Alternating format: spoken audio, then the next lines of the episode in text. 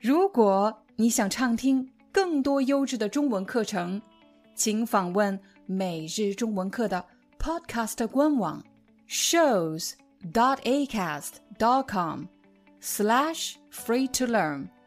我们的付费会员通道为您提供无广告干扰的高质量收听体验，想听多少就听多少。怎么使用中文招聘网站？今天我们使用的网站是五一 job.com。在这个网站上，你可能会有很多词看不懂，或者有些字不认识，但是没有关系。我们要教大家的是如何使用这个网站的主要功能，也就是最主要的部分。当你找工作的时候，首先你会考虑什么呢？我们会考虑你想去哪个城市工作。这里显示的是全国，我们点加号，你可以看到这里显示的是中国的热门城市：北京、上海、广州。你想去哪个城市工作呢？对我来说，我可能会选择上海和北京，然后点击确定。现在你可以看到。在搜索框的右边出现了两个城市。接下来我们要输入什么信息呢？你可以看到这个空白框里有一排灰色的小字，写的是“请输入关键字”。输入就是 type in 关键字 keywords，什么意思呢？我们要输入什么关键字？他的意思是你想找什么工作？这个工作的关键字 keywords 是什么？比如在这个搜索框的下方有一排小字：销售 sales，Java 人事会计，accounting 平面设计，这些都是热门搜索的关键词，也就是大家最常用的。如果他想找销售，那么他就输入销售。如果他想找人事方面的工作 （human resource），他可能就会输入人事。今天我们使用的例子是销售，销售。然后我点击搜索。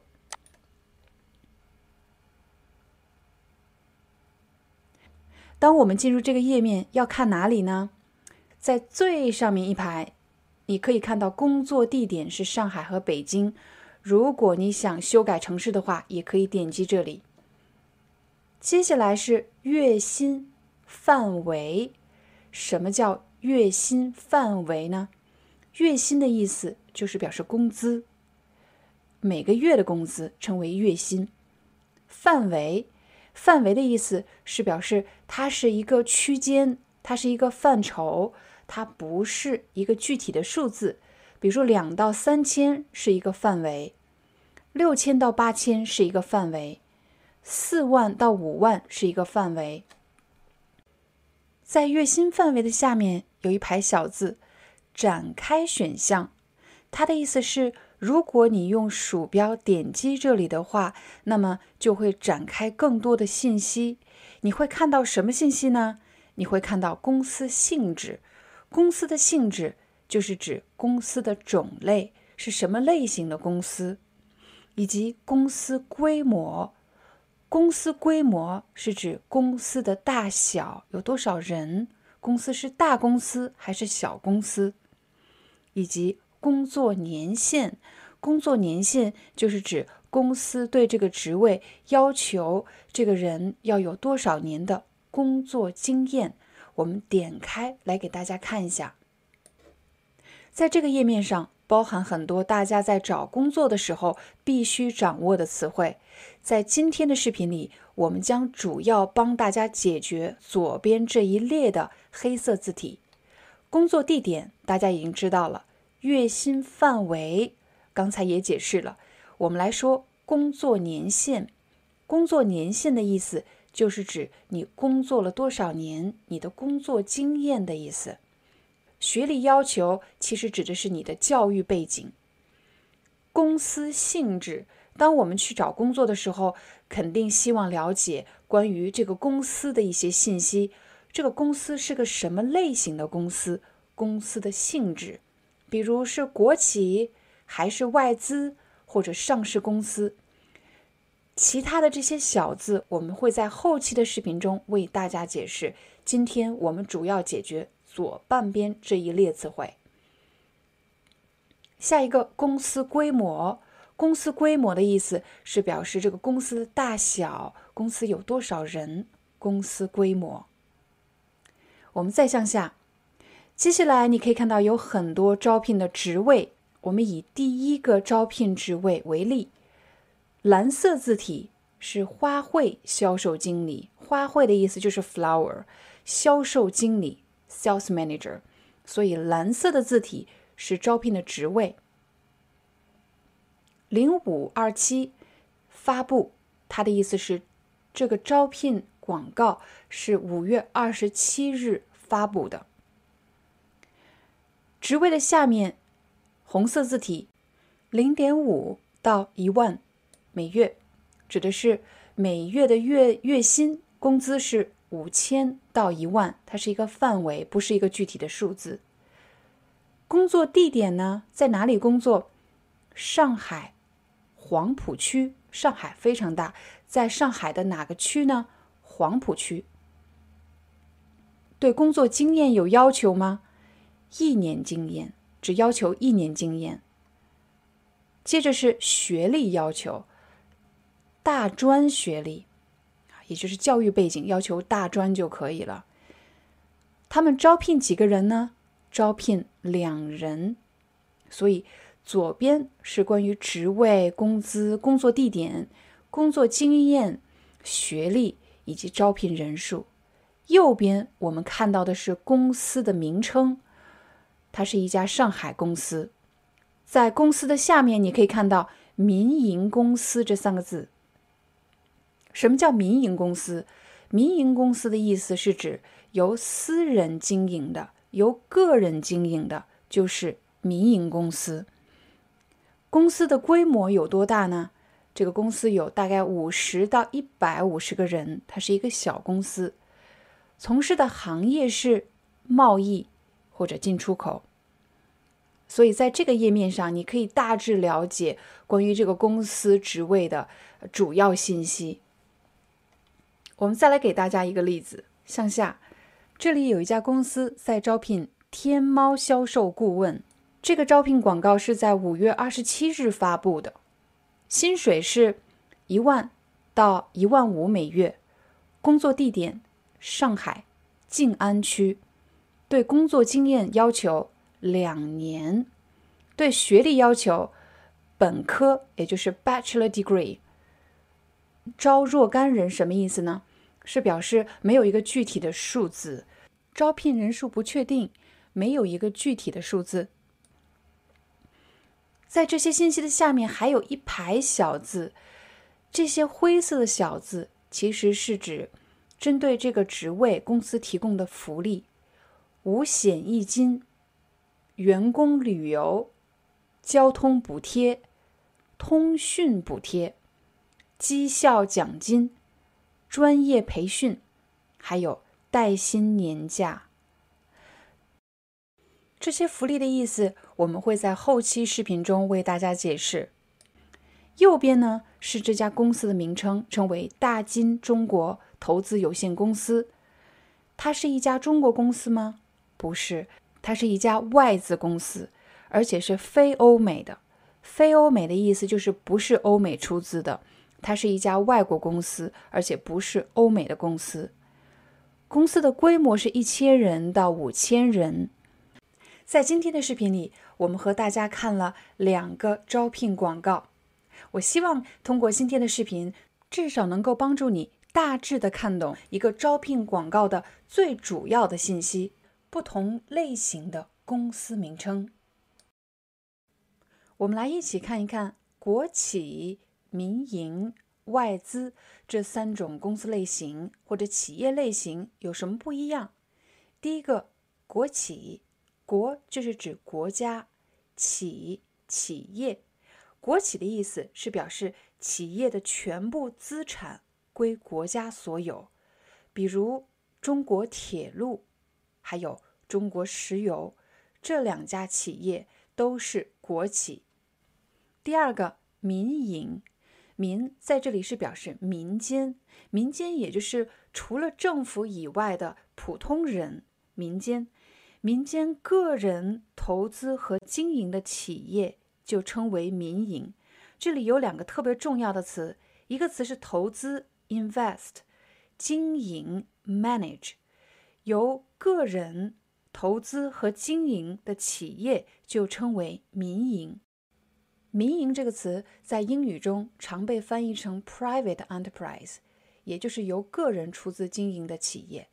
但事实上，民营这个词非常具有中国特色，它有一定的历史原因。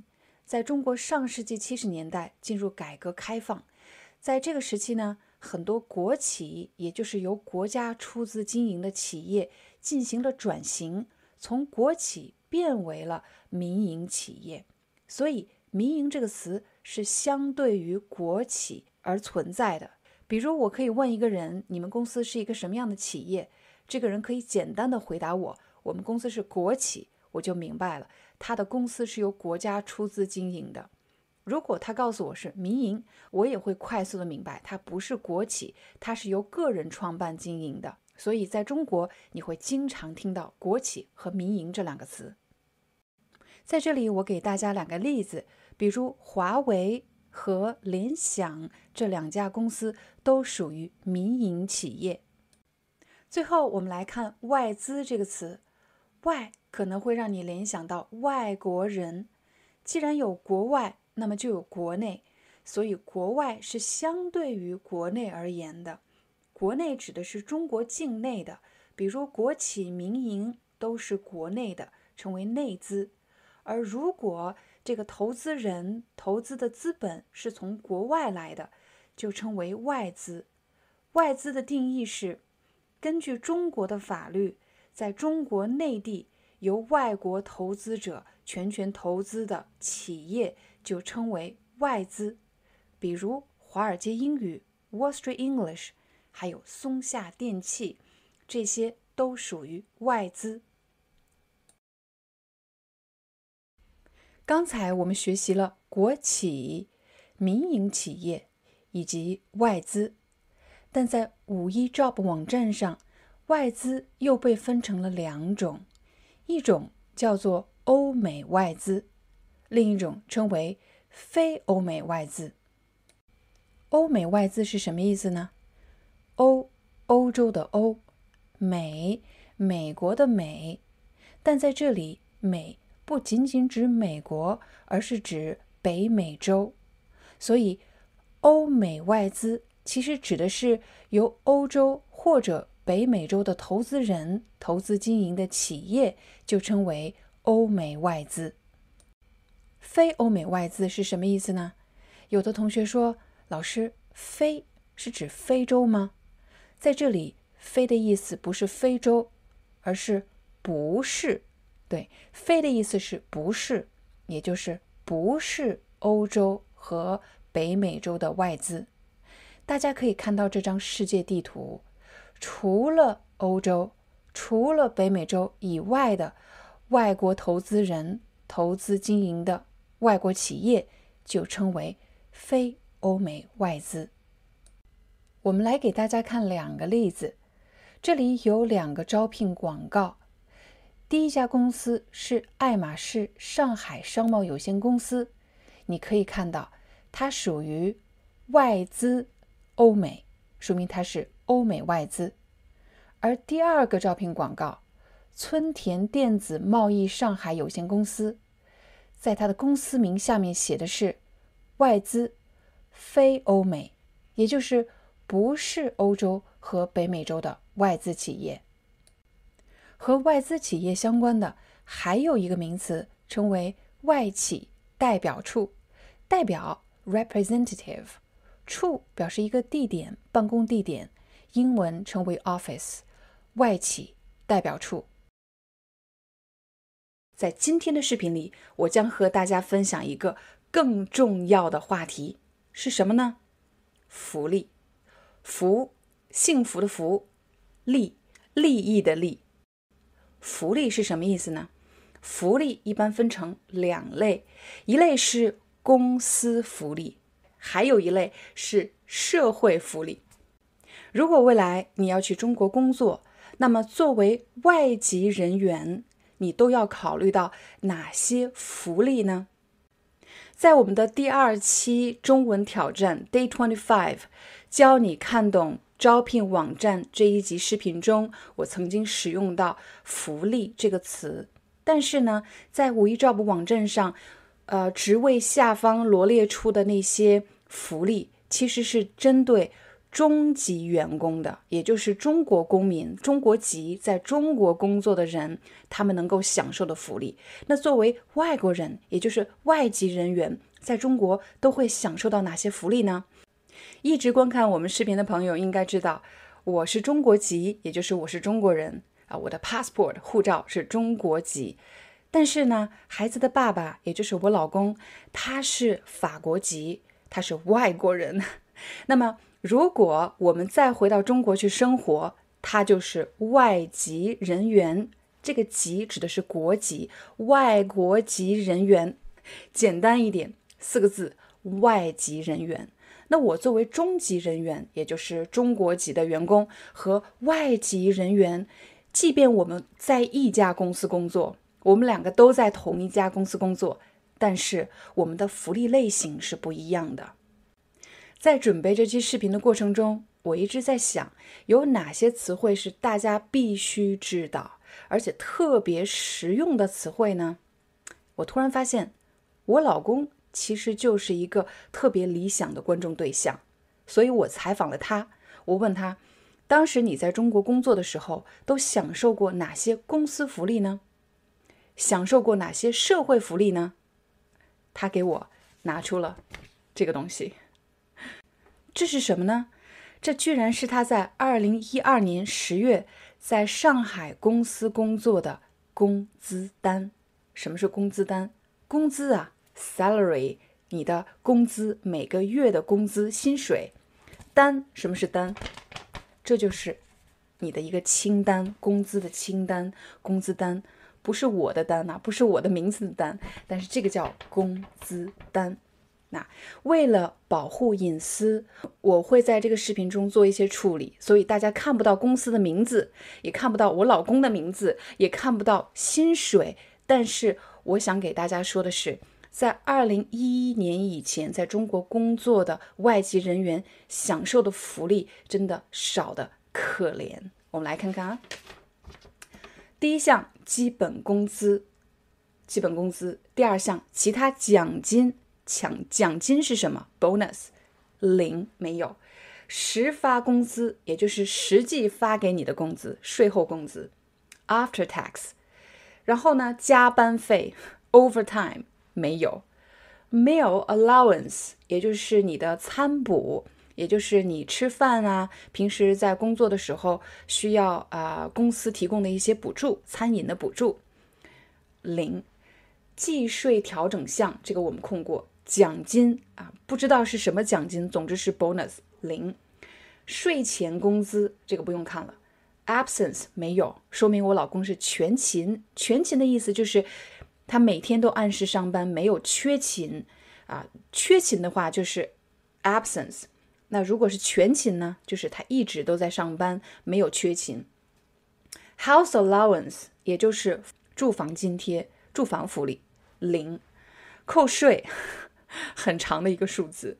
所以我发现我们是在二零一二年的圣诞节移民到了法国。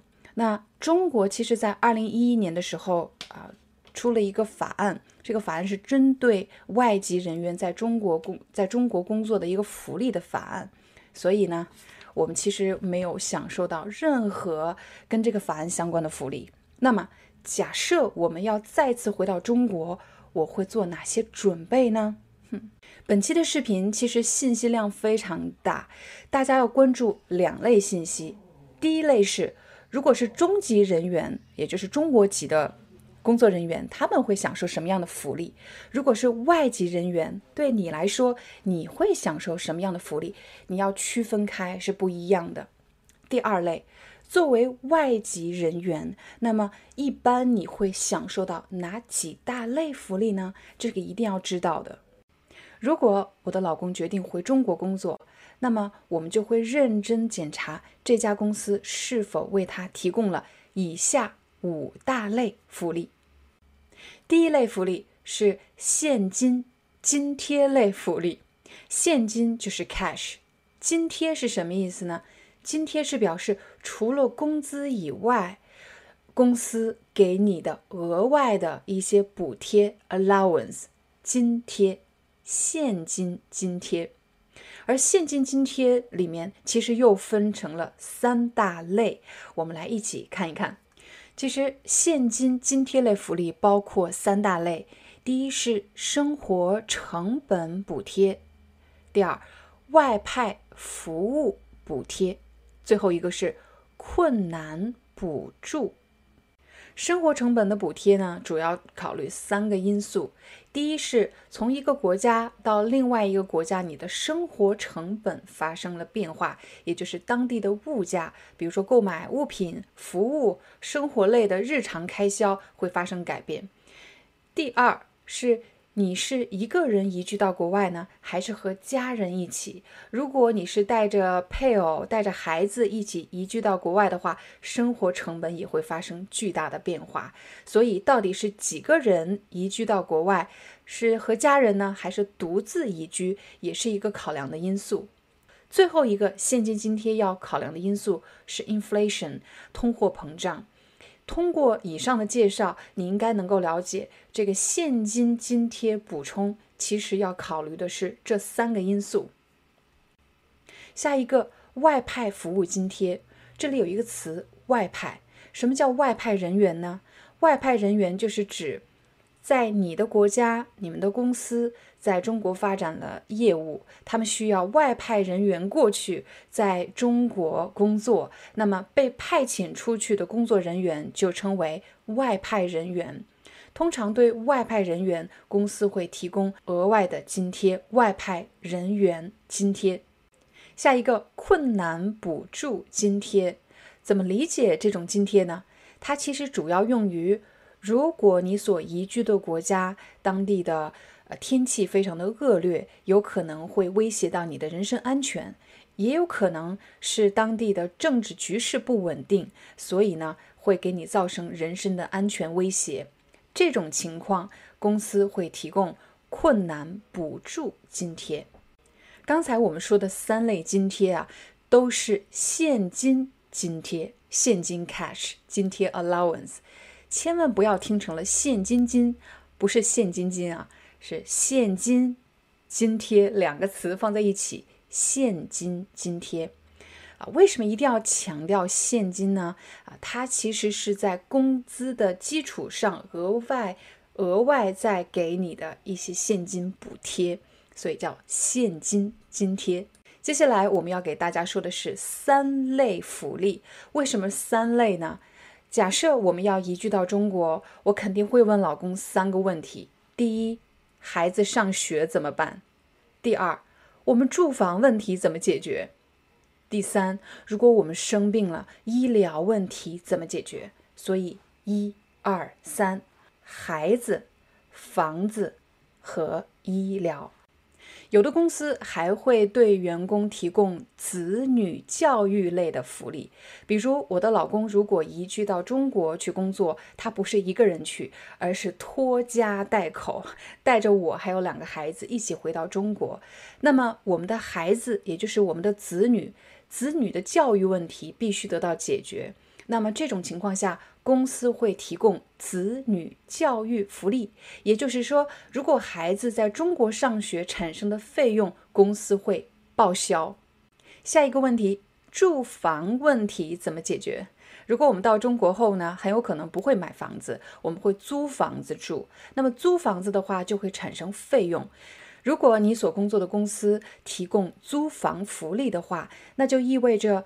你在中国租房产生的费用，不是你一个人承担的，公司有可能会帮你报销一部分的费用，也有可能是全额报销。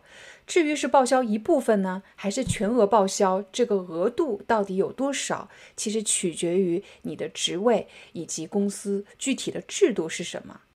其实除了住房类的津贴以外呢，公司还会提供交通福利，比如你日常是打车去上班，还是坐地铁去上班，或者你出差期间要产生的一个交通费用，公司都会提供相关的福利，交通福利。刚才我们说了子女教育福利，还有住房福利。现在我们来说一说医疗福利。医疗福利解决的是，当你去中国工作，但是生病了怎么办？看医生、看病这些治疗的费用是怎么解决的？最常见的一种形式是商业医疗保险，公司会为员工购买商业医疗保险。商业 （commercial） 医疗 （medical） 保险 （insurance）。商业医疗保险提供的一般是比较高端的医疗服务，通常情况下，这里指的医疗福利是商业医疗保险。除了医疗福利以外，还有一个长期计划的福利，那就是养老计划。比如你在中国工作期间的工作时间是否被纳入了你们国家当地的养老计划呢？这也是需要考量的。比如我老公在中国工作了五年，但是呢，这五年时间并不被算入在法国的养老计划。最后一个我们要说的是带薪年休假，这个词语比较长，通常大家会把它。把它缩短，说年假。嗯，你年假休了吗？年假，年假其实指的就是带薪年休假。每个国家呢，根据当地的制度不同，年假的天数也是不一样的。我相信大家一定很关心，如果你去中国工作的话，你的年休假、你的年假到底有几天呢？我们一起来看一看。如果你在中国的工作，未满一年，也就是不到一年，那么第一年没有年休假。从第二年开始，第二年到十年以内，年休假为五天。如果已经满了十年，不满二十年，那么年休假是十天。工作超过二十年以上，年休假为十五天。在今天的视频里，我们将学习上市公司、合资、政府机关、事业单位、非营利组织以及创业公司。让我们先来看第一个，什么是合资公司呢？什么是合资公司？让我们假设这里有两家公司，公司 A 和公司 B。从标识，大家可以看出，他们都是中国公司。既然是中国公司，那么我们就用甲和乙来代替，公司甲和公司乙。公司甲生产饼干，他们的饼干非常受欢迎，因此这家公司的品牌家喻户晓。家喻户晓的意思就是人人都知道，只要你说这个品牌的名字，大家都知道。公司乙也生产饼干，这家公司的饼干口感很好，因为他们使用了全新的制作技术。公司甲非常希望获得公司乙的技术，而公司乙又想获得公司甲知名的品牌，因此他们决定。把两家公司合并为一家公司，这就形成了合资公司。合资公司的意思就是由两家公司共同投入资本成立，分别拥有部分股权，并共享利润、风险以及支出。但有时合并经营的公司并非都是中国公司，如果。一家是中国公司，而另一家是外国公司，那么这样的合资公司就称为中外合资公司。有时人们也称中外合资企业。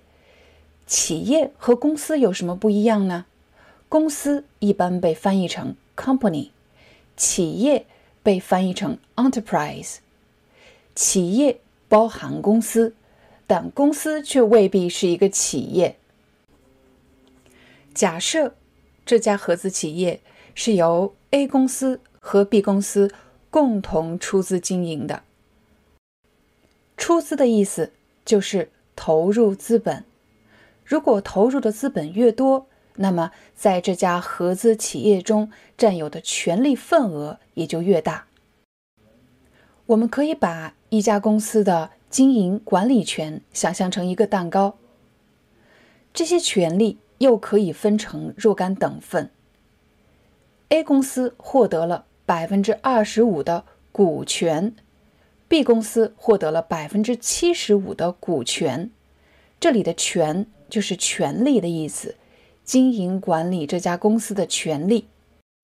那么，由多个人拥有股权的公司就称为股份公司。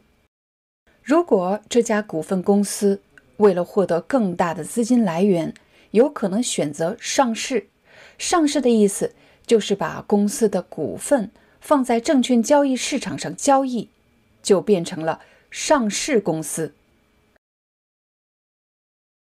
可能你会问，在一家上市公司工作和在小公司工作有什么不一样呢？首先，在一家上市公司工作，你不用担心公司会突然破产倒闭。其次，上市公司一般会提供完善的员工福利。但也有人觉得，由于上市公司的组织庞大，所以当你在这家公司工作了很多年后，你会发现自己就像一颗螺丝钉，很难有机会学到新的东西。让我们再来说说创业公司。创业公司有三个元素：第一，那就是有一个新的想法或者技术；第二，一群想把想法或者技术变成现实的人。第三，愿意投入资本的投资人。有了这三个要素，那么我们就可以把它称为一个创业公司。刚才我们讲的合资公司、上市公司以及创业公司，都是以盈利为目的的。如果有某个组织，他们的活动是以非盈利为目的的，我们就称为非盈利组织。比如红十字会就是一个非盈利组织，还记得吗？“非”的意思就是不是，不是以盈利为目的的组织，非盈利组织。下一个事业单位，刚才我们学习了企业。企业是相对于事业存在的，企业都是盈利性的，是要赚钱的，而事业单位是不以赚钱为目的的，而且事业单位通常都是由政府出资设立的。也就是说，事业单位是指由政府出资设立，从事教育、科技、文化、卫生等活动的。服务于社会的组织，通常这些组织都是非盈利的，比如学校、医院等等。最后一个政府机关，机关其实就是机构的意思。政府机构、政府机关，我们通常把在政府机关工作的人称为公务员。公，公共的公；务，服务的务；员。公务员，在今天的课程中，我们将和大家一起来看一看学历要求。什么时候你需要用到“学历要求”这四个字呢？当你参加一个面试，很有可能会被问及你的学历，也就是你的教育背景。我们来一起看一看，在五一招部网站上。都有哪些学历呢？在我们介绍这些学历名称之前，首先要提醒大家，每个国家的教育体系是不一样的，所以我们只能做一个大致的对照。第一个，初中及以下，初中是什么意思呢？我可以拿我自己来举例，比如我完成了中国的小学教育，小学 （primary school），我完成了小学教育，那么我将升入初中。完成初中学习后，绝大多数人都会升入高中，高中就是 high school。但是你可以看到，在高中这一栏有三种学历：高中、中技和中专。我来解释一下这三个有什么区别。高中比较好理解，high school。高中生的目标是什么呢？高中生的下一个目标是考大学。但在中国，如果我的家人认为我不大有可能考上大学，可能是我的学习成绩不好，也有可能是家人对我的职业未来有不一样的规划，比如他们希望我尽早参加工作，而不是上大学。那么，像我这种情况的学生，通常。会选择中技或者中专。中技和中专这两个学历非常的接近。你看到中技有一个技术的技，中专的专是专业的专。中技和中专的教育目标都是要帮助学生获得某种专业技术或者技能，然后。尽快进入社会参加工作。再向下，大专。通常来说，如果你完成了高中学业，并且取得了很好的成绩，应该去大学读四年本科。大家请注意，通常来说，大学本科 （Bachelor Degree） 应该有四年。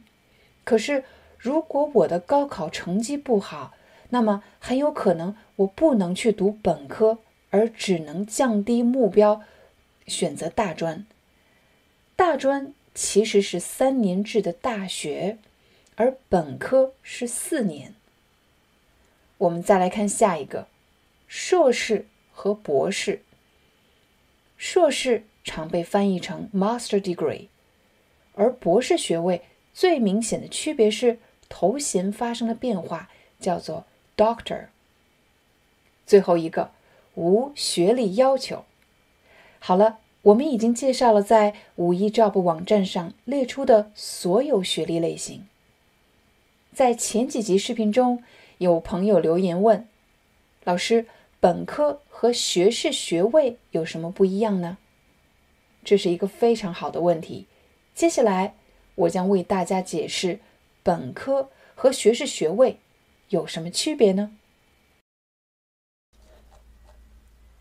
我们来想象，你就是这个男孩，你成功考入了北京大学，你将在北京大学完成四年本科的学习。你选择的专业是中国文学。每个学期，你都需要按照学校的规定完成专业内的课程。并且通过每个科目的考试，我们来解释几个名词。专业，专业是什么意思呢？每个大学都有很多专业，你的专业是中国文学，我的专业是经济学，别人的专业可能是金融学或者心理学。科目，科目是什么意思？科目。就是每个专业规定学习的主题课程，每个专业的学生都要完成很多科目的学习，也就是很多主题课程的学习。比如中文系的科目包括古代汉语、现代汉语等等。经过四年的学习，如果你通过了所有科目的考试以及英语四级考试。那么就会获得两个证书，一个是毕业证，另一个是学士学位证书。毕业证代表着你在北京大学的学习经历，但是只有学士学位证才能真正代表你的学术成就。假设你没有通过某个科目的考试，或者没有通过英语四级考试，那么就只有毕业证，却没有学士学位证书。在日常生活中，人们不会刻意区别本科和学士学位的区别。比如，你会听到有人说：“我的学历是大学本科”，我们就立刻知道他完成了四年大学的学习。不出意外的话，他应该获得了学士学位。但是，如果是参加面试，有些公司不仅要求你提供本科毕业证，还需要你的学士学位证。当然，具体情况取决于你所应聘的公司的要求。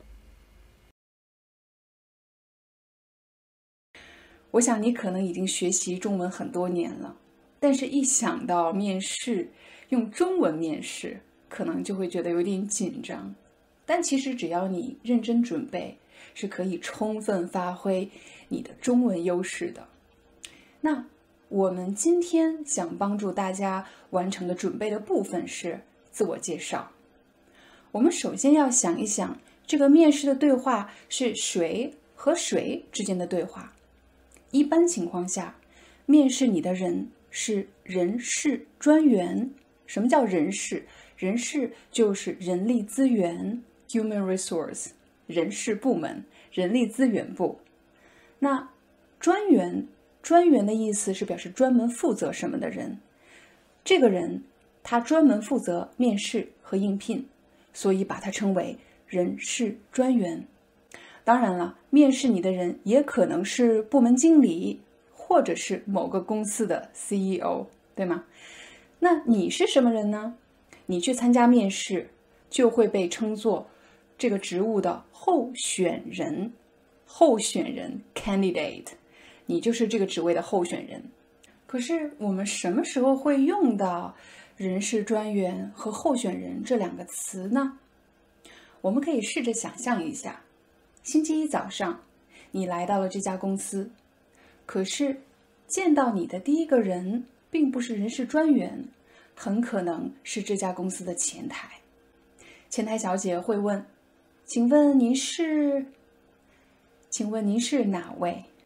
你可以回答说：“我是张先生，我是刘女士，我是 Mandy，我是来面试的。要说清楚你的目的。我是来面试的。你也可以说：我和你们的人事专员今早约了面试。我和你们的人事专员约了今早面试。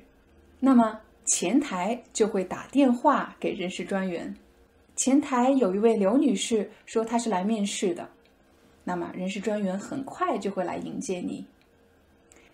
人事专员见到你之后，他可能会说：“你好，刘女士，啊，我是这家公司的人事专员，今天的面试由我来完成。”以上的这些情景是可能你会用到“人事专员”这个词。什么时候会用到候选人呢？你来到了人事专员的办公室门口，发现你不是一个人。前面还有两个人，那么椅子上坐的第一个人是候选人一，椅子上坐的第二个人是候选人二，我呢是第三个来的，我是候选人三。想要得到这份工作的人都叫做候选人 （candidate）。现在我们走进了办公室，但是面试并不会马上开始，人事专员可能会问你一些看似不太重要的问题。今天来的路上还顺利吗？今天来的路上还顺利吗？这个问题是什么意思呢？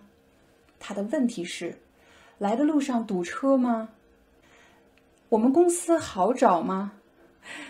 所以你可以简单的回答：来的路上挺顺利的，或者来的路上有点堵车，不过不是大问题。对，来的路上堵车特别严重。不过好在我提早出门了。我们公司好找吗？你可以这么回答对公司很好找我对这个地方很熟悉。或者我手里有 gps 所以很容易就可以找到。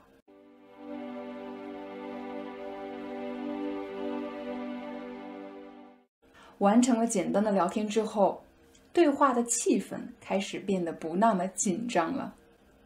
好了现在人事专员会说那么现在就开始我们的面试。您能做一个自我介绍吗？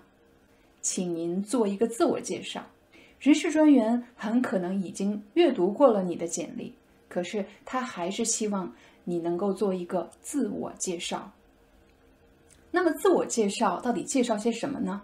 第一，你的教育背景，也可以说你的教育经历，你上过什么大学，有什么学历，你的专业是什么？第二，你的工作经历或者工作经验，你曾经在哪个公司工作？你工作的职位是什么？你这个工作的主要任务是什么？以及你工作了多长时间？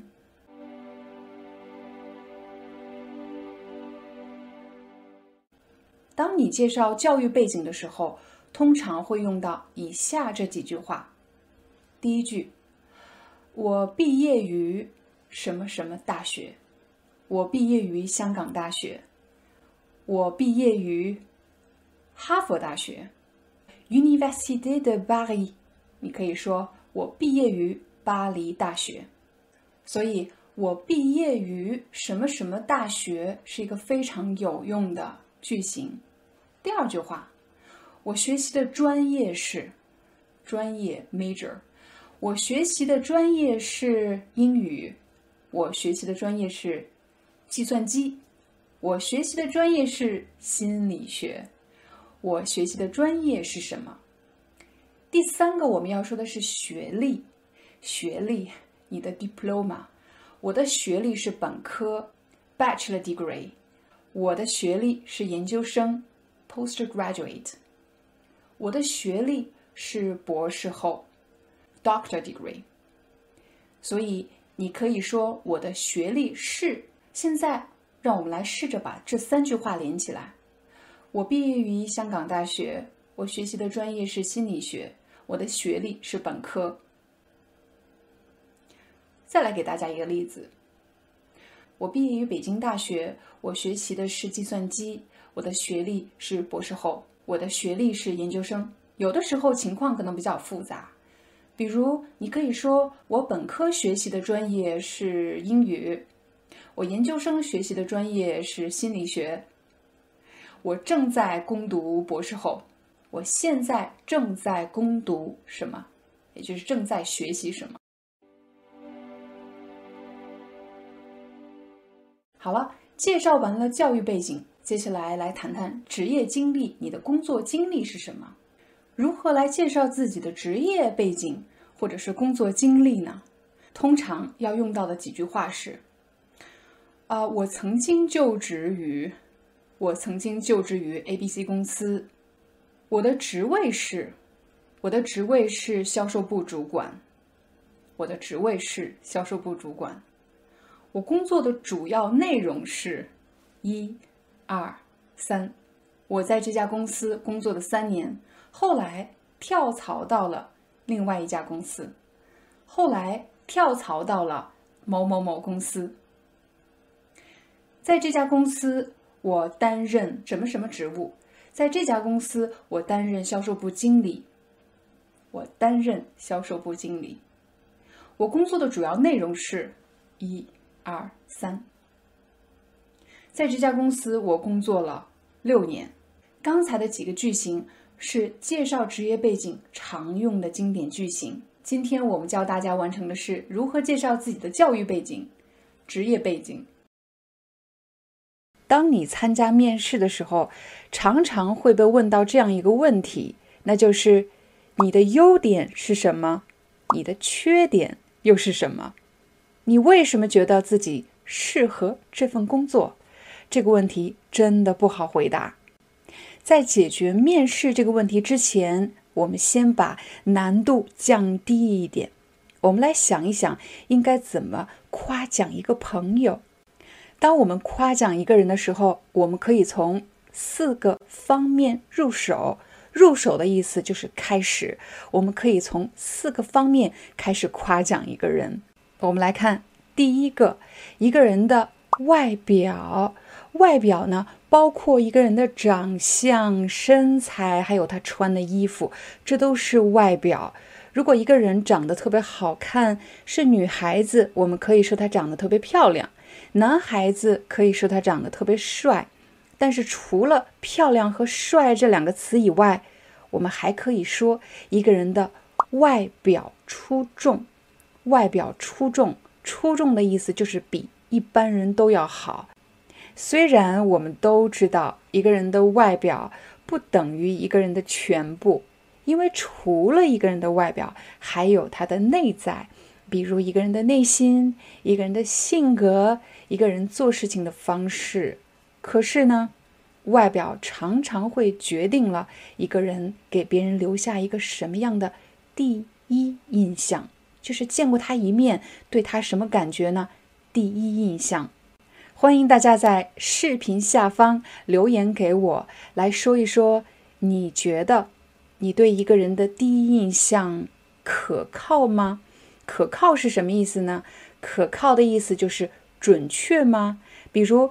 你见到一个人，你对他的第一印象很好，他真的就是一个特别好的人吗？如果你对一个人的第一印象不好，他真的就是一个不太好的人吗？你对别人的第一印象准确吗？可靠吗？夸完了外表，我们再来看看下一个，是一个人的口才。什么叫口才呢？也就是他表达、沟通、说话的能力。口才好，表示一个人他很善于组织自己的语言，他想说什么，很快就把想说的内容组织好了，很清楚的表达了出来。我们可以说这个人口才好。如果你想用四个字的成语，你也可以说他才思敏捷。才思敏捷就是表示一个人的头脑转得很快。口才特别好，反应敏捷，才思敏捷。夸完了外表，夸完了口才，我们再来看第三个。我们可以说这个人的性格是内心这里的东西。这个人的性格特别好，他为什么性格好呢？比如他是一个很容易相处的人。为什么他是一个很好相处的人呢？因为他是一个能够容忍别人的缺点、别人的错误的这么一个人。容忍的意思其实就是能够忍受、能够接受。接受什么？能够容忍别人的错误，能够容忍别人的不完美。我们再来看第四个，我们要夸的是一个人的道德品质。什么叫道德品质呢？我来给你一句话。如果一个人他知道什么是对的，什么是错的，而且坚持做对的事情，那么他就是一个道德品质很高的人。如果有的人明明知道偷东西是不可以做的，但是非要去做，那么这个人他道德品质方面就有问题。道德品质，这里有两个表达来形容一个人的。道德品质很高。第一个，为人正直。怎么用“为人正直”这个词呢？我可以说，我的朋友是一个为人正直的人。我也可以说，我的朋友为人正直。我给大家讲一个故事，这是真的。有一次，我和我的朋友去坐公共汽车，在公共汽车上，我的朋友看见。一个小偷正在偷另外一个人的钱包。这个时候，他走过去拍了拍这位乘客，他告诉他：“看好你的手提包。”小偷就直直的看着他，他也直直的看着小偷。我当时真的吓坏了，我很担心小偷会报复他，报复就是对他做坏的事情，因为小偷会憎恨我的朋友。阻止了他偷窃的行为。经过这件事情，我非常尊敬这位朋友，因为他是一个为人正直的人。我也可以说他为人正直。还有什么其他表达呢？第二个表达是他坚持自己的原则。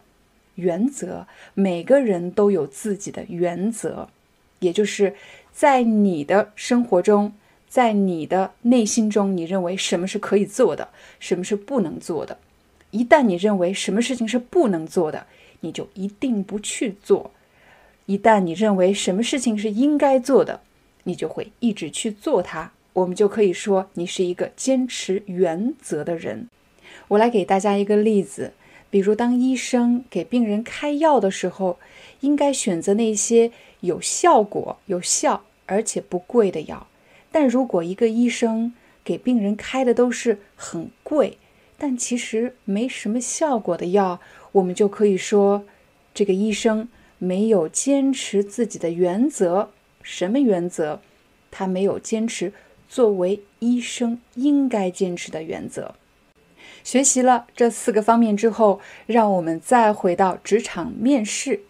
当面试官问你你的优点是什么，你的缺点是什么，大家不要急着用这四个方面，应该首先想一想，你应聘的职位是什么？这家公司对这个职位，他们需要一个什么样的人？假设你要应聘的职位是一家公司的销售代表，那么你的个人形象其实就代表着一家公司的形象。如果你是一个外表出众的人，长得特别漂亮或者长得特别帅的人，那么当你在应聘这个职位的时候，这就是你的优势，也就是你的优点。但如果像大多数人一样，我们就是普普通通的人。那么长相平平，也许在这个职位上并不是你的优势，也就是并不是你最突出的优点。那么我们就可以想一想自己在其他方面有没有什么优势，比如你的口才能力怎么样？你是一个口才好的人吗？你是一个才思敏捷的人吗？你具备和客户谈判沟通的相关经验吗？又或者你是一个工作非常有条理、办事效率很高的人。什么叫工作有条理呢？也就是脑子里可以清晰地想清楚先做什么，再做什么，什么时候做什么事情。工作有条理，因为工作有条理，所以你的办事效率很高，交给你的任务很快就完成了。又或者你要应聘的工作和客服有关系，也就是售后服务相关的工作。很多时候，你的工作是要去帮客户解决问题，要安抚他人的不满情绪，所以你的性格就变得非常重要。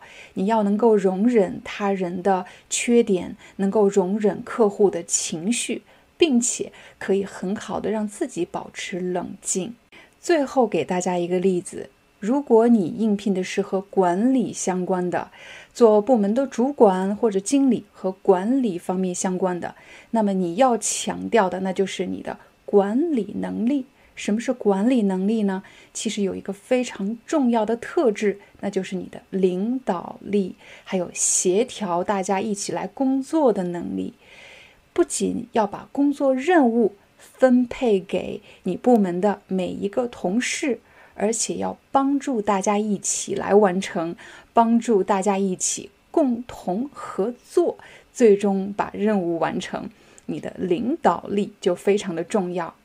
欢迎大家在视频下方给我留言，说一说你的下一份工作，你希望应聘什么样的职位？对这个职位。你觉得公司期待一个什么样的人才？具备什么样的能力？有哪些能力你已经具备了？有哪些能力你还没有具备？你需要继续努力。正在看视频的你，也许是一名刚刚大学毕业的大学生，又或者你已经找到了一份工作，但是对现在的工作不是特别满意。你想换一份工作，所以你尝试着在很多招聘网站上投简历。什么叫招聘网站？YouTube 就是一个网站，但是它是一个视频网站。招聘网站指的是这个网站会提供很多的招聘机会，就叫做招聘网站。什么叫投简历？投简历就是指你把你的简历发送到正在招聘的公司，就叫做投简历。又或者你试着去找朋友、找亲戚，看谁能给你推荐一些工作。亲戚一般指的是家庭的一部分，又或者是和你有血缘关系的人，就叫做亲戚。可能在这个过程中，你已经参加过很多场面试，也申请过各种各样的职业。可这些职业，要么是你不太喜欢，你觉得自己可能不太适合；又或者是对方觉得你能力不够，所以没有接受你的申请。我相信很多人都经历过这样一个阶段，觉得很迷茫。迷茫是什么意思呢？迷茫就是指没有方向感，不知道接下来该往哪个方向走，不知道该怎么做决定，就是感觉很迷茫。起初我会觉得大家都有过这样的经历，所以感觉迷茫也没什么大不了的吧。直到我收听了 Ken Coleman 的 YouTube 栏目，Ken Coleman 是一个美国的职业指导教练。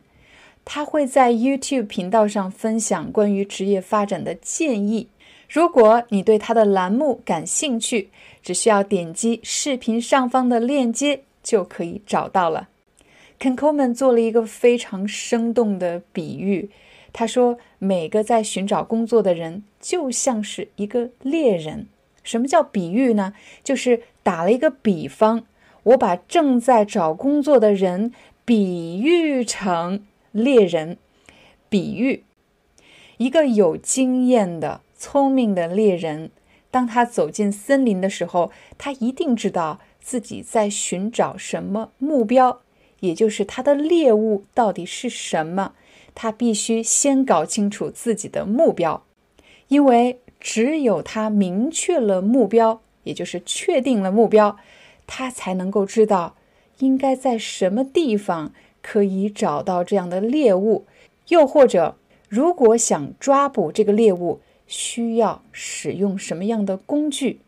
可如果一个猎人当他走进森林的时候，没有明确的目标，这就意味着他不知道该怎么做准备。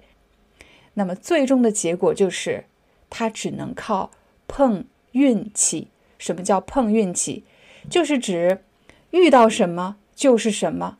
遇到好的，那今天运气好；如果今天没抓着动物呢，那今天的运气就不好，只能靠碰运气。说完了猎人，我们再回到找工作的这个话题，请大家回忆一下我刚才给的例子，这个人是怎么找工作的呢？首先是去网站上看有什么适合自己的工作。然后又问亲戚朋友有什么好的工作可以推荐，可是别人并不知道我们在找什么。如果我们的目标不明确，这也就意味着网站上所有的工作都变成了机会，亲戚们、朋友们推荐的任何一个工作都成了你的选择对象。而最难选择的事情就是。当我们不知道自己想要什么，这个时候是最难做选择的。所以，要想找工作的第一步，不是立刻到网站上去找，也不是立刻去找朋友亲戚问：“哎，有什么工作机会，告诉我。”而是要先做一个自我的评估，先想明白我会做什么，我喜欢做什么，然后再想。如果我想做这样一种工作，应该去哪里可以找到呢？但很有可能你知道在哪里找到，在某个公司的网站，或者通过某个朋友，你就可以获得这个机会。可是你的个人能力达不到，该怎么办呢？只要我们知道自己想要什么，即便能力还达不到，但是至少我们知道，如果想获得这个工作。就必须想办法提升自己的能力，那么下一步的决定就变得更清晰了。我要去寻找那些可以让我提升能力的东西。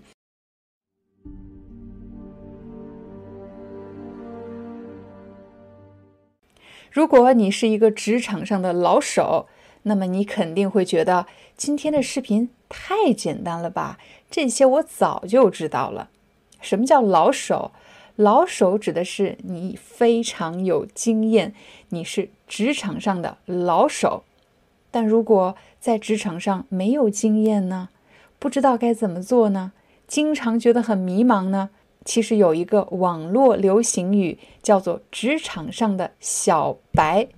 小白这个词没有任何的贬义，通常是用来自嘲，是一个网络用语。如果我说我自己是一个网络小白，表示我对网络一窍不通，什么都不懂，我就可以说我是网络小白。我在职场方面非常缺乏经验，那我就可以说。我自己是职场小白，我在购物方面完全没经验，我就是购物小白。如果你在生活或者工作的哪些方面缺乏经验，你就可以说你是什么什么小白。虽然母语是我的中文，但是我很长一段时间以为“小白”的意思是小白兔，就是白色的白，小白兔。为什么我会以为是小白兔呢？因为我以为容易受伤害的，所以是小白兔，但其实这里的小白省略了一个字，是小白痴。白痴，它其实是一个侮辱性的词，表示什么都不知道、一窍不通、什么都不懂的人，白痴。但是呢，现在的小白，当大家使用“我是什么什么小白”的时候，它已经是一个中性词了，没有任何侮辱的意思。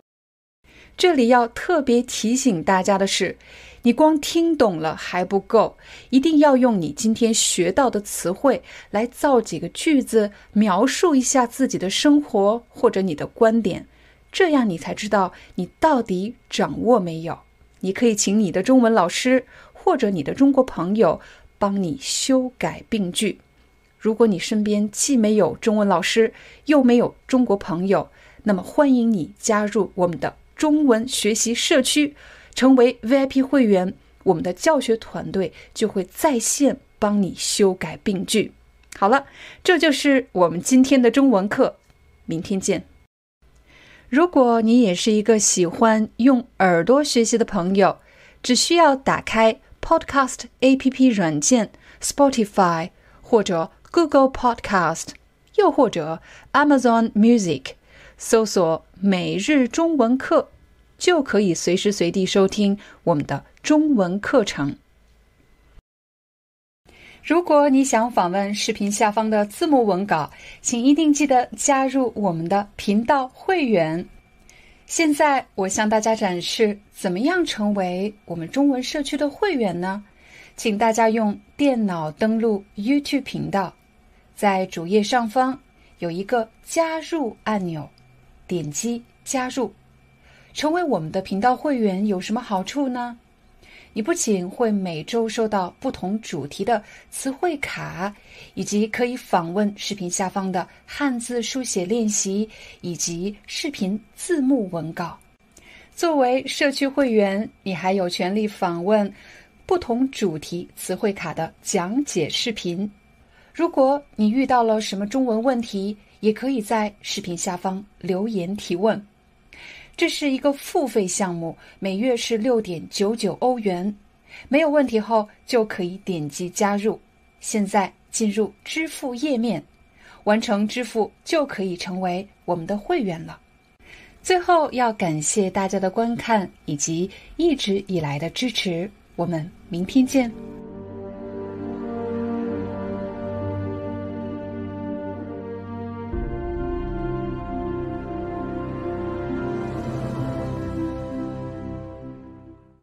Hi, I'm your Chinese teacher, Liao Dan.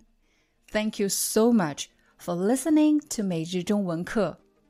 If you're looking for more lessons, please visit our podcaster website.